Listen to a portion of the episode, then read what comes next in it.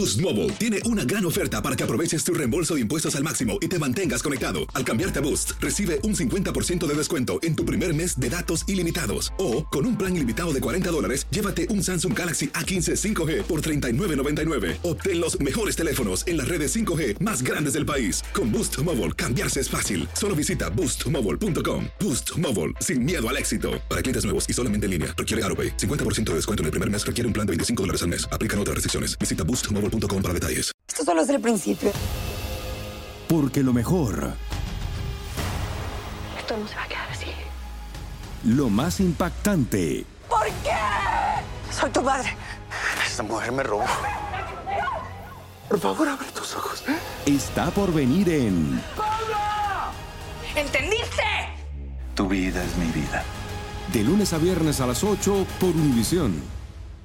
Y eso sí que amerita un brindis, ¿no crees? El siguiente podcast es una presentación exclusiva de Euforia On Demand. Bueno, ayer era el aniversario número 80. 80 años de que se fundó simultáneamente se inscribió simultáneamente en los municipios de Barranquitas y Luquillo en 1938 el Partido Popular Democrático. Hubo múltiples expresiones, columnas en los periódicos de muchísima gente, eh, pero hubo una, una transmisión de Facebook, un mensaje que duró casi 15 minutos, un poquito más, del ex gobernador Rafael Hernández Colón, que después de Muñoz Marín es la persona que más tiempo ha ejercido la gobernación en Puerto Rico y que como presidente del partido, pues estuvo yo creo que hasta más años que lo que estuvo Muñoz Marín directamente presidiendo el Partido Popular. Me refiero obviamente al ex gobernador Rafael Hernández Colón, a quien tenemos ya en línea telefónica para conversar esta tarde un ratito. Buenas tardes, gobernador, ¿cómo está? Pues bien, Ángel, bien. ¿Y tú qué tal? Muy bien, muchas gracias por acompañarnos este ratito aquí en el programa.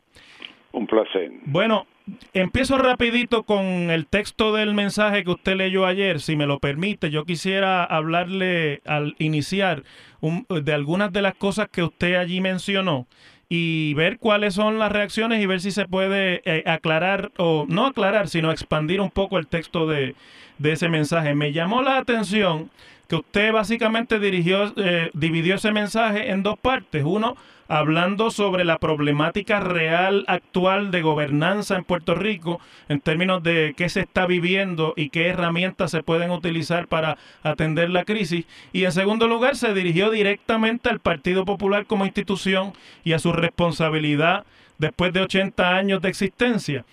Quisiera empezar, si me lo permite, por ahí mismo, porque en la página 5, en el segundo párrafo, usted dice que para ser relevante, lo voy a citar, el Partido Popular no puede ser un partido de quítate tú para ponerme yo. No puede tolerar a aquellos que piensan en los contratos que van a tener para saquear al gobierno durante los próximos cuatro años y no puede descansar en que va a ganar porque el PNP va a perder. Le pregunto, gobernador, ¿así ve usted en este momento al Partido Popular?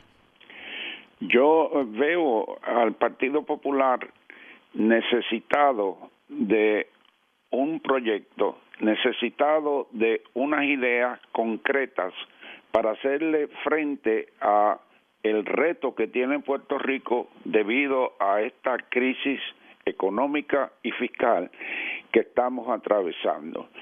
Y veo que en este momento esas ideas no se están planteando por el Partido Popular y entiendo que es imprescindible que comiencen a plantearlas porque están ocurriendo unas cosas que van a crear ya un rumbo para el país y el partido se tiene que expresar. Usted dice eh, precisamente con respecto a que no ve esas ideas, un poquito más adelante dice, habrá quien piense que esto se debe dejar como en años anteriores para que el candidato a gobernador a toda carrera el año de las elecciones nombre un grupo de trabajo para preparar el programa del partido. Dice usted, esos tiempos se acabaron. Eh, ¿Esa es la actitud imperante?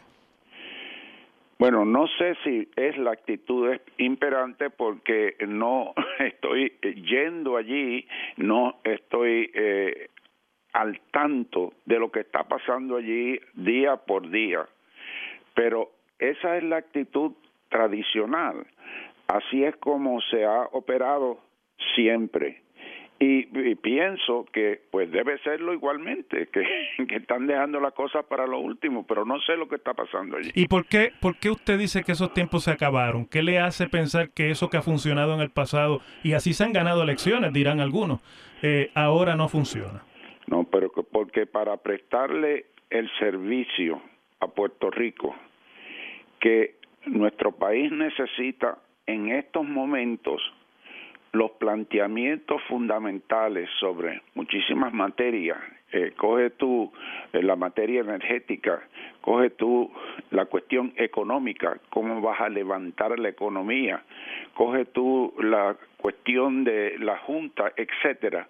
Pues estos planteamientos hay que hacerlos ahora, porque las decisiones se están tomando ahora por la Junta, por el Congreso eh, y por el gobierno. Y esto, una vez quede definido, vamos a decir, lo energético, queda eso definido de una manera. Lo económico queda definido por el esquema este clásico de la Junta que no incluye verdadero desarrollo económico, sino que es el, el remedio del Fondo Monetario Internacional para bregar con esta crisis. Si todo eso queda definido ahora, pues queda definido de una manera que nos va a encaminar de esa forma por los años venideros. Hay que hacer los planteamientos ahora. Esta es la última pregunta sobre esa línea de pensamiento porque quiero pasar al asunto del estatus y del Estado Libre Asociado, básicamente, pero si muchos dicen, mira, el gobierno mete las patas todos los días, se han comprado una limusina de 245 mil pesos este, blindada, eh, tienen todos los días crisis internas y, y básicamente tienen un problema para ponerse en orden en términos de tomar las decisiones y gobernar. Pues vamos a esperar que eso siga así por los próximos meses y las elecciones nos caen en las manos. Bueno, pero eso no es lo que le corresponde al Partido Popular que fundó Luis Muñoz Marín. El Partido Popular es un partido de servicio, fue el, el partido que transformó este país. ¿Y cómo lo transformó? Con unas ideas muy concretas Recuerdo, el Partido Popular en el 1940, antes de las elecciones, llevó a todos los legisladores al frente del Capitolio para juramentar los proyectos de ley que ellos aprobarían si eran electos por el pueblo. O sea, mira a ver si no hay un pensamiento previo a la obra de gobierno para luego entonces cuando se llegue al poder empezar inmediatamente a trabajar. Bueno, si tú no estás preparado para llegar al gobierno a trabajar y sabes lo que vas a hacer, entonces lo más probable es que va a haber una repetición de lo que está pasando ahora, que es que no va no se va a enfrentar la crisis como se tiene que enfrentar y va a ser algo más de lo mismo, no, no, no, no, es que hay que llegar con un programa definido. Gobernador, usted dice eh, en, hacia el principio del mensaje, uno de los supuestos, una de las actitudes y una de las posiciones esenciales para una acción gubernamental inteligente y enérgica es el respeto por el Estado Libre Asociado. Estoy citándolo. Dice, respetar el Estado Libre Asociado entraña el respeto por el pueblo de Puerto Rico, que fue su creador y por el potencial que tiene para desarrollarse. Pero pregunto yo, y, en ánimos de que abramos la discusión, ¿no ha habido también un problema en cuanto al respeto por esa relación de parte de los Estados Unidos, habida cuenta de las decisiones judiciales de último cuño, de la propia legislación promesa eh, y de la falta de acción del propio Partido Popular sobre eso? No, no, pero lo ha habido y lo que está diciendo de parte de los Estados Unidos es correcto. Lo que ocurre es que para bregar con eso a fondo, hay que primero superar la crisis, porque para bregar con eso hay que bregar con el tema de la autodeterminación, con que el pueblo tome la decisión final sobre su estatus político. Y eso no se puede llevar a cabo ahora dentro del contexto de esta crisis porque ya hay un plan fiscal que nos obliga a funcionar dentro del propio Estado Libre Asociado con su autonomía fiscal para poder levantar esta economía, hopefully, porque se eh, lleven a cabo proyectos de desarrollo económico que no está proponiendo la Junta ni el gobierno, pero que eso se necesita. Pero de todas maneras, hasta tanto nosotros no salgamos de esta crisis, el Congreso no va a entrar en, en una conversación seria con nosotros para resolver lo del estatus. Y lo ha dicho el eh, Rubio, eh, lo ha dicho claramente, lo ha dicho el propio Bishop, lo han dicho otros congresistas. Este no es el momento de hacer ese tipo de planteaciones, planteamientos porque tienen un problema económico y fiscal más serio tienen que resolver eso y después entonces vamos a bregar con lo otro. Mucha pues, gente he visto en discusiones de esta mañana por ahí en las redes y en otros en otras eh, fuentes. Mucha gente piensa que el asunto de la autonomía fiscal ha quedado seriamente eh, debilitado luego de que se aprobó la reforma contributiva federal y que básicamente le cambió el tratamiento a las, eh, a las foráneas que operan por los Estados Unidos en cualquier jurisdicción territorial en los Estados Unidos, como es Puerto Rico. Eh, no ¿Habría que entrar en materia de relegislar o, sigue habiendo no, no, no, es que no entienden la autonomía fiscal, no, no, entienden eso. Eh, mira, la autonomía fiscal lo que quiere decir es que nosotros aquí en Puerto Rico podemos utilizar todas las fuentes contributivas que nos permite la economía del país. Que esto es exclusivo para nosotros, que el gobierno federal no puede imponer aquí contribución alguna. Esa es la autonomía fiscal las disposiciones del Código de Rentas Internas de los Estados Unidos que te ayudan a crear una corriente de inversiones hacia Puerto Rico, porque aquí existe esa autonomía fiscal, es otra cosa importantísima, pero la autonomía fiscal no es eso. La autonomía fiscal es que nosotros podemos utilizar toda nuestra base contributiva. Entonces, esa base contributiva pues se afecta por un cambio al territorio incorporado o a la estadidad de una manera dramática. Se va como la mitad para el gobierno federal y eso es lo que dicta que tú no puedes llevar a cabo un acto de autodeterminación ahora, mientras estamos en medio de la crisis, donde el plan fiscal depende de lo que pueda generar o lo que genere la base contributiva de Puerto Rico. En ese sentido, usted plantea en la página 4, hasta tanto Puerto Rico no supere esta crisis, no tiene el espacio para llevar a cabo un acto eficaz de autodeterminación para exigir al Congreso la decisión sobre nuestro destino final. Eso es lo mismo que yo estoy diciendo por ahora, eso, Pero planteo yo eh, una pregunta que me, salta a la mente, es eh, en los pasados días, eh, inclusive legisladores del Partido Popular se han unido a pleitos en términos de cuestionar la legitimidad eh, de la Junta de Supervisión Fiscal, que es parte de la legislación creada para atender la crisis. Eh, eh, que, que, de hecho el sábado la propia el propio tribunal no les permitió el unirse al pleito de la Asamblea Legislativa separadamente. Entonces, la pregunta es, ¿es una equivocación ir en esa vía en este momento para los legisladores populares? Yo no creo que la demanda ni, ni de los populares ni del gobierno van a llegar a ningún sitio. Que aquí se va, desde el punto de vista jurídico, judicial, se va a sostener la Junta y los poderes de la Junta. Esa es mi opinión. ¿Y le parece que esa acción es una violación a la relación política con Estados Unidos, a pesar de que se piensa que va a pasar así? Espérate, espérate, ahí no te entendí. Bueno, ¿usted piensa que los tribunales van a sostener la legitimidad de promesa? en términos de haber creado la Junta. pero lo he escuchado plantear ya a usted mismo que la creación de esa junta eh, y, la justificación de esa creación mediante el uso de los poderes plenarios, como ha dicho la jueza Swain en su última determinación, es una violación a la relación con los Estados Unidos eh, de Puerto Rico. Estoy de acuerdo, estoy de acuerdo contigo. Es una violación, pero yo creo que se va a sostener por la juez Swain y veremos a ver qué pasa en, en, el circuito. Depende cómo se planteen estas cosas allá.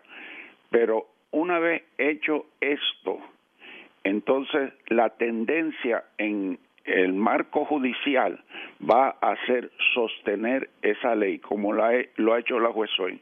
Yo creo que la juez Swain se salió de su función propia para decir una cosa del Estado Libre Asociado que no tenía que decir. Eso yo creo que se debe aclarar. Pero sin, sin embargo, al final del día, sobre el poder de la Junta que le dio el Congreso, yo creo que eso lo van a sostener. Creo al mismo tiempo que es una violación de el pacto y del derecho al voto de nosotros los puertorriqueños, que nuestro voto no vale lo mismo que valía antes porque hay esa junta que tiene estos poderes. Creo que ese tema lo tiene que resolver Puerto Rico con el Congreso de los Estados Unidos. Pero ahí volvemos al tema de la autodeterminación de ejercer ese derecho básico que es de todos los puertorriqueños, de los estadistas, de los independentistas, de los estadolibristas, y cuando llega ese momento es que hay que poner eh, las cosas sobre la mesa para resolverlo definitivamente porque con ese poder ejercido así no es aceptable. Pero entonces si yo estoy siguiendo su argumento, hay que eh, aguantar esa violación, hay que mm, por el momento bregar con ella, por así ah, eh, decirlo. no hay exactamente. Hasta que cuadren los presupuestos y entonces si, si eso pasa se puede plantear eh, reivindicar los derechos de los puertorriqueños. Es así es como yo lo veo. Así es así es como yo lo veo. Que es la, la forma real eh, Sí, real politics es lo que usted plantea. Bueno, no, de real de la vida, o sea, de, real de que hay una judicatura federal, real eh, de que se ha eh, legislado esto, eh, real que existe esa junta, real que el Congreso la está apoyando y que pues tenemos que resolver esto. Ahora bien, cuando salgamos de esto, allá en el propio Congreso se ha reconocido que entonces es el momento para resolver lo que es el destino final de Puerto Rico. Lo que pasa es que no es el momento ahora donde estamos en la crisis con la economía y con eh, los presupuestos y la corte de quiebra para entrar en ese otro aspecto. Gobernador, en ese sentido, ayer eran los 80 años del Partido Popular, el 25, que es pasado mañana, son los 66 años de eh, la Constitución del Estado Libre Asociado. Se ha convocado un acto público eh, por el partido en el municipio de Caguas, eh, pero ese es el mismo día que, va que hay una vista pública en el Congreso donde yo creo que Bishop va a plantear la federalización de la Autoridad de Energía Eléctrica y es el mismo día en que la jueza Swain va a decidir las mociones sobre la, la validez de las decisiones presupuestarias de la Junta de Supervisión Fiscal. Entonces, en ese sentido, ¿cuál puede ser el planteamiento del Partido Popular el 25 de julio?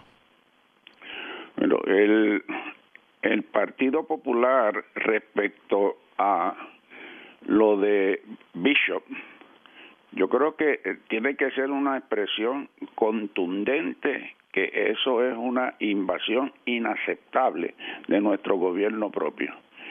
En cuanto a la juez Swain, que me temo que ahí y que vamos a parar a Bishop, eh, eso sí, yo creo que lo podemos parar. Ahora bien, respecto a la juez Swain, si asumiendo que ella, que yo creo que es lo más probable, resuelva en contra de esa demanda, entonces lo que tenemos que hacer es hacer una expresión de crítica a la decisión de ella, pero reconociendo unas realidades eh, esto eh, de ley eh, establecida que ahí no creo que podamos alterarla pero a Bishop sí creo que lo, lo ¿Y, y cómo, cómo se le puede parar a Bishop? Bueno, con la fuerza de un gobierno que nos represente bien y que le haga entender a esa gente que nosotros podemos resolver el problema y que ellos no se tienen que meter. Me parece que el nombramiento de Ortiz en ese sentido eh, nos coloca en una posición de mayor fuerza. ahora bien, todavía yo no veo claro la política energética que se va a seguir y a eso hay que llegar pronto. O sea, no es meramente cuáles son las próximas dos unidades para evitar los apagones, es, oye, cómo y cuándo es que vamos a llegar a las fuentes de energía renovables, cómo y cuándo. O sea, esto es una cuestión de que toma tiempo, pero hay que tener ese plan, eso se desconoce. Pues vamos a ver qué plantean allí. Es que todo depende de que la cosa, lo que se vaya a hacer allí, se haga bien. Bueno, última pregunta, porque el tiempo nos traiciona, gobernador, pero eh, he escuchado y he visto críticas en la mañana de hoy en cuanto a su discurso, a su mensaje de ayer al país y a los populares, fundamentalmente en términos de que usted pertenece a la Junta de Gobierno del Partido Popular y por qué no haber hecho esos planteamientos tan contundentes al interior del partido y de la Junta antes de plantearlos públicamente. Porque hubiera estado perdiendo mi tiempo. Eso es fuerte. perdiendo su tiempo, perdiendo su tiempo, ¿por qué le hace pensarlo? Pues porque allí internamente las cosas no se discuten a fondo y se tratan eh, unas cositas de aquí y de allá y realmente en términos de un planteamiento como este, tú tienes que llegar más allá de la Junta para que realmente el partido se envuelva y entienda que las cosas tienen que ir de otra manera. Está planteando el expresidente del Partido Popular que la Junta de Gobierno del Partido Popular, como está, no hace su trabajo, no funciona adecuadamente. Bueno, no, no, voy a entrar en ese tipo de crítica. Tú me preguntaste a mí por qué no la planteé allí, ya yo te dije. Bueno, pero yo creo que para buen entendedor con pocas palabras basta. Gobernador Hernández Colón, como siempre es un privilegio poder hablar con usted. Muchas gracias por habernos dado su tiempo para aclarar un poco más las ideas que planteó ayer. Bueno, pues muchas gracias. Hasta luego. El pasado podcast fue una presentación exclusiva de Euphoria On Demand. Para escuchar otros episodios de este y otros podcasts, visítanos en euphoriaondemand.com. Boost Mobile tiene una gran oferta para que aproveches tu reembolso de impuestos al máximo y te mantengas conectado. Al cambiarte a Boost, recibe un 50% de descuento en tu primer mes de datos ilimitados. O, con un plan ilimitado de 40 dólares, llévate un Samsung Galaxy A15 5G por $39.99. Obtén los mejores teléfonos en las redes 5G más grandes del país. Con Boost Mobile, cambiarse es fácil. Solo visita boostmobile.com. Boost Mobile, sin miedo al éxito. Para clientes nuevos y solamente en línea, requiere AroPay. 50% de descuento en el primer mes requiere un plan de 25 dólares al mes. Aplican otras restricciones. Visita Boost para detalles. Dicen que traigo la suerte a todo el que está a mi lado. Y esa es mi mala fortuna. Basada en el clásico de Juan Rulfo, llega Univisión, El Gallo de Oro. Supongamos que la caponera puede inclinar la suerte a quien ella quiera. ¿Estás tardando en conquistarla? Con Lucero, José Ron y Plutarco Asa. Este gallo está cambiando la vida. En una historia legendaria de amor y azar. No trates de cambiarme, no lo vas a lograr. El Gallo de Oro, lunes a viernes a las 9 por Univisión.